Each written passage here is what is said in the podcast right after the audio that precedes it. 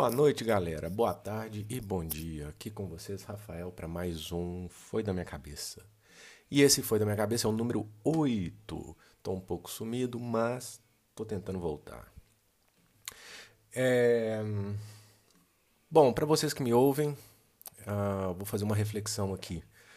É, você sabe como é que funciona os três poderes do Estado brasileiro? Você conhece as, as atribuições dos, do presidente da República ou dos membros do Congresso Nacional? Pois bem, o Brasil ele funciona por meio da atuação de três poderes independentes e harmônicos entre si. E esses poderes eles vão garantir que os dispositivos constitucionais sejam aplicados, seja por meio da criação de leis, seja por meio da aplicação das leis, ou seja pela resolução de eventuais conflitos. No ano de 2022, né, esse ano, nós vamos até as urnas votar e eleger aqueles que vão exercer esses cargos da competência do Poder Executivo, federal e estadual, além dos senadores e deputados federais relativamente ao Poder Legislativo Federal e aos deputados estaduais que fazem parte do Poder Legislativo Estadual. O chefe do Poder Executivo ele vai ter a competência de aplicar leis e dirigir ao parlamento as propostas de leis que para a consecução dos objetivos elencados é, no projeto ao qual ele foi eleito. Né? Assim, se os membros do parlamento for, eleitos forem de oposição ao chefe do Poder Executivo, a gente vai ter um empecilho na aprovação das propostas do Poder Executivo. E nas piores hipóteses, a gente vai ter a compra do parlamento, algo que é bastante comum, infelizmente, no Brasil. Agora, se a composição do legislativo mantém algum tipo de relação é, né, com, em conformidade com as propostas do governo, do Poder Executivo, acho, acredito que as tratativas são menos impeditivas, ou seja, todo mundo está tentando seguir um, a mesma consecução dos objetivos. Pode haver aqui um entrave ou outro, sim, mas quando todos, né, quando a maioria trabalha pró-governo, as medidas, as propostas são melhor aceitas. E por que, eu estou falando isso? Porque desde 2014 o Brasil ele vem passando por crises institucionais né, que vão colocar em xeque a própria existência da nossa democracia que é muito ruim. Portanto, é, para que possamos estabelecer o retorno, ainda que tardio, da nossa democracia, com pleno desenvolvimento da nação, em conformidade com a nossa Constituição, é muito importante que a gente pesquise o candidato, que a gente é, procure saber sobre o candidato e as suas propostas, tanto do Poder Executivo quanto do Poder Legislativo, porque ambos vão trabalhar juntos, um dependendo do outro. Então é ideal que o, o, o voto ele seja inteligente, útil e capaz de permitir a governabilidade do país. Beleza, galera? É isso por enquanto. Já já voltamos.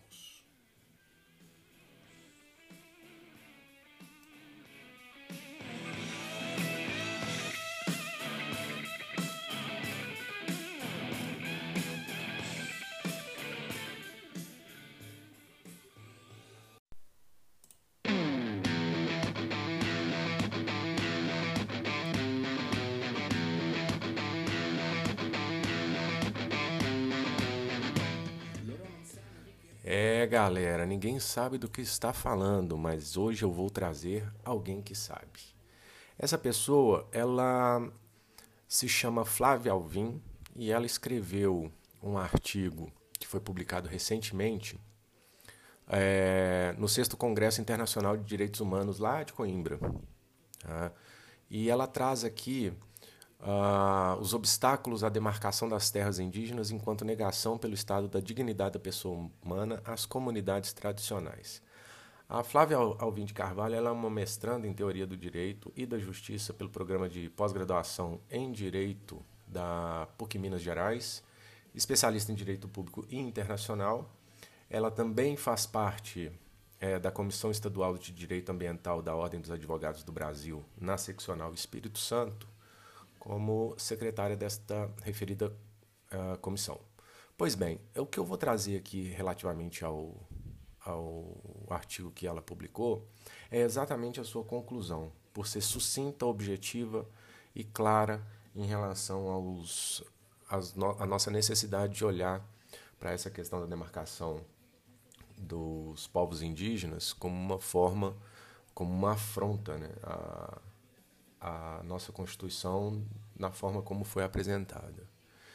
Então vamos à conclusão. Né? Uh, desde a conquista, abro aspas, desde a conquista do continente americano, da invasão e da colonização do Brasil, os povos originários sofrem constantes violações, violências contra seus corpos e territórios. A cruz veio acompanhada da espada e o ouro permitiu o enriquecimento da coroa portuguesa. Pindorama se tornou colônia sob os domínios de Portugal.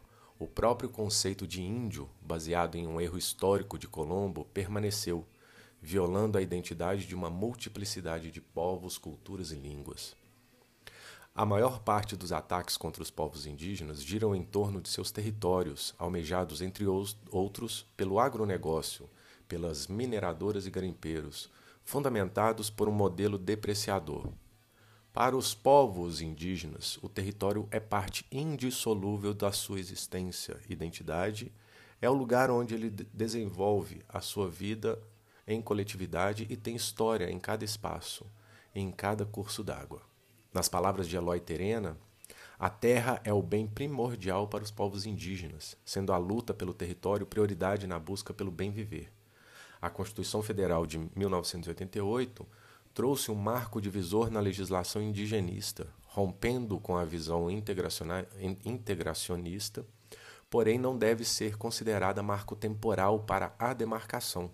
Cartas régias promulgadas no período colonial e a própria Constituição de 1934 são documentos que formalizam o indigenato, reconhecendo enquanto direito originário dos povos indígenas as terras por eles tradicionalmente ocupadas, ou seja, a demarcação das terras indígenas é dever do Estado diante de um direito proveniente de fatos históricos.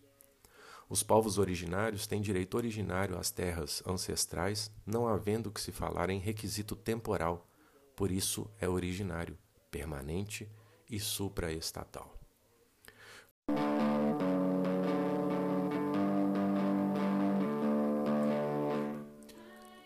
Depois de ler essa, esse trecho, essa conclusão da Flávia, é, como a gente está nesse período né, eleitoral e a gente está passando por uma série de crises, uh, algumas pessoas vieram me atacando acerca da minha possibilidade do voto ser direcionado ao Lula esse ano. Pois bem, uh, né, por que ele deve seguir né, para a cadeira presidencial. Tem uma série de, eu posso argumentar uma série de, de fatos aqui. Entretanto, eu vou me ater a alguns para não tornar muito político é, essa questão. Vou tratar de fatos, né? É... Bom, eu prefiro apoiar o Lula por ter sido aquele que saiu da sarjeta, quase que literalmente, e sabe o que é passar fome, sabe o que é passar frio. Eu prefiro expor é, meu adiantado apoio e eventual voto ao Lula por saber de antemão ser o melhor e mais adequado para enfrentar os próximos obstáculos. E pois são muitos ob obstáculos. Ah, há tanta fome, tanta gente sem um teto, a nossa educação sendo sucateada dia após dia, exige a possibilidade da emenda 206 a PEC 206 passar, que é aquela que relativiza o ensino público das universidades federais, permitindo o pagamento de mensalidades aos que são ditos ricos. Três salários mínimos, salvo engano.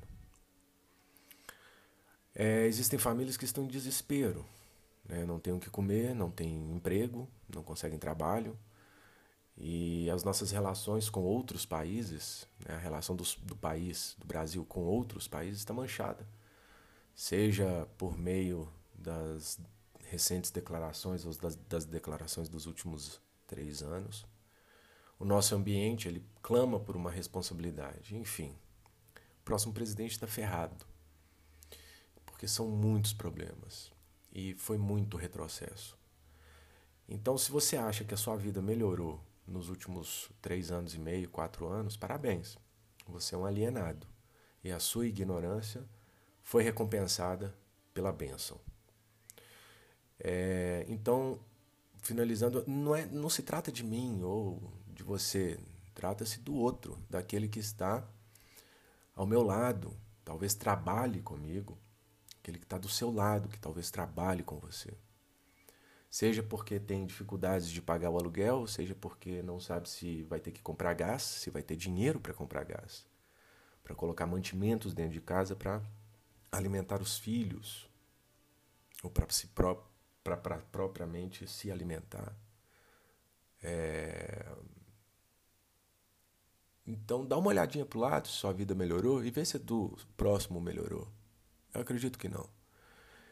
Porque a gente vive no mesmo país. Então meu voto vai ser provavelmente para o Lula. E eu já estou uh, a, divulgando abertamente esse meu voto e acho que todo mundo deve fazê-lo. Porque se a gente votar para mais quatro anos na reeleição do Bolsonaro, sabe-se lá onde é que a gente vai chegar. Eu espero que a gente consiga tirá-lo de lá. Não dá, não podemos permitir mais quatro anos desse sujeito no governo.